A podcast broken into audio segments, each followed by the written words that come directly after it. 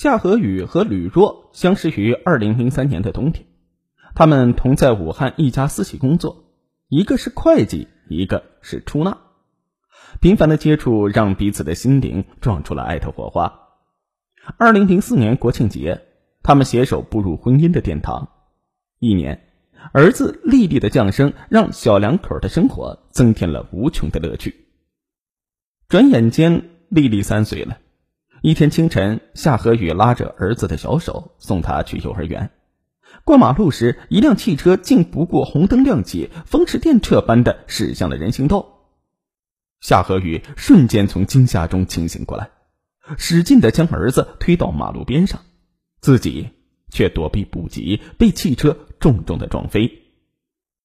等他从昏迷中清醒过来，已经是四天之后，他发现自己的双腿。从膝盖处齐刷刷的不见了。他才二十八岁，没有了双腿，今后的人生之路该如何走下去呢？痛苦万分的夏荷宇想到了自杀、跳楼，但他没有双腿，想自杀也不容易。他趁病房没人，从床上挪下来，摔得头破血流，好不容易挪到窗户旁边，伤口的疼痛令他昏迷过去。等她慢慢苏醒过来，看到丈夫吕若泪流满面的攥着她的手，心疼的说：“你怎么这么傻呀？你若是去了，留下我一个人，该怎么生活呀？”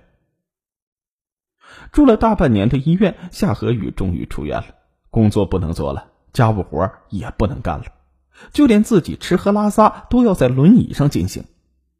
夏河宇无法接受这样的残酷现实。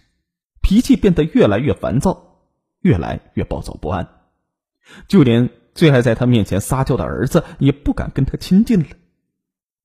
一天晚上，夏河宇无缘无故的将吕若痛骂了一顿，伤心的吕若揣上了一包香烟，跑到外面解闷。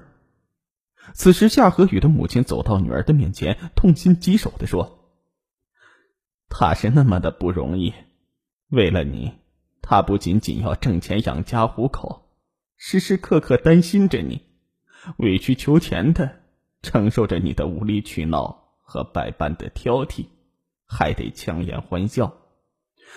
你呀，你可别把他给逼疯了、逼跑了啊！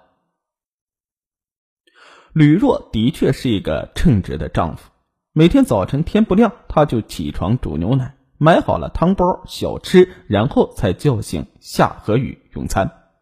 担心他在家里憋得慌，他订了许多的杂志，并且增快了家里宽带的网速，方便他上网看电影。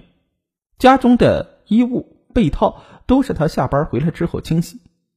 每当妻子便秘时，他就用手指一点一点的往外抠。想到这儿，夏河宇流下了悔恨和内疚的热泪。当吕若深夜从外面抽完烟回来之后，他头一次向他道了歉，脾气从此也变得温顺了起来。可是令夏河宇始料不及也难以接受的是，由于恢复的不理想，他不但失去了双腿，生殖器官也因为受到车祸的挫伤，无法过正常的性生活了。完整的身体和正常的性功能这两样都没有了。夏荷雨痛不欲生，她再次想到了自杀。她趁母亲和丈夫都不在家的时候，摇着轮椅爬上了窗台。就在她准备跳下的时候，被年幼的儿子发现了。儿子抱着她，一边哭一边喊妈妈，凄厉的哭声让夏荷雨无法忍心跳下去。吕若回家之后知道了这件事儿，搂着她心疼的说：“何雨，别犯傻了。”没有性爱，我们还有感情啊！相信你自己，相信你丈夫，相信我们的婚姻和我们不幸而又幸福的家庭吧。从二零零九年到二零一五年，夏河宇和吕若的婚姻在平静中度过了六个年头。吕若不离不弃、无微不至的呵护了病残妻子六年。所有的亲戚朋友对吕若有着一致的评价。好样的男人！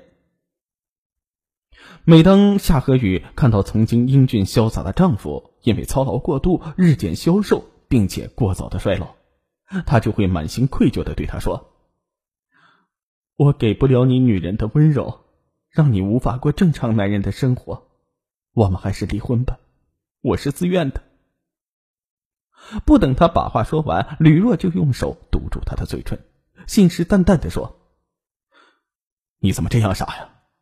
我守着你，服侍你，也是自愿的。只要你还活着，你就永远是我的妻子，谁也代替不了你在我心中的位置。”在丈夫看来，真正让他感到烦心的，倒不是妻子，而是儿子丽丽。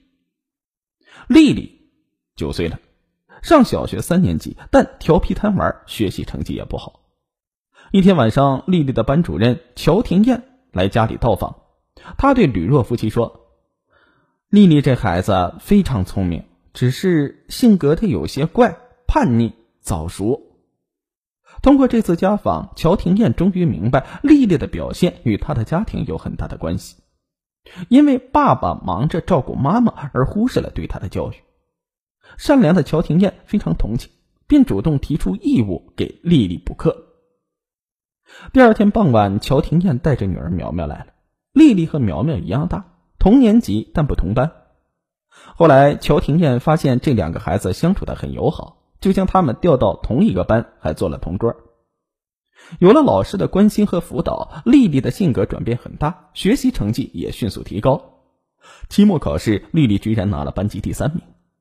出于感激，吕若。和夏河宇决定邀请乔廷燕全家来自己家吃顿便饭。夏河宇看到乔廷燕只是一个人带着孩子来了，就埋怨他见外，为什么不把老公也带来呀？乔廷燕的脸红了，神色黯然的回答：“哎，我可没有大姐的福分，有这么一个好老公。我三年前就离婚了，是他背叛了我。”那天晚上，夏河宇失眠了。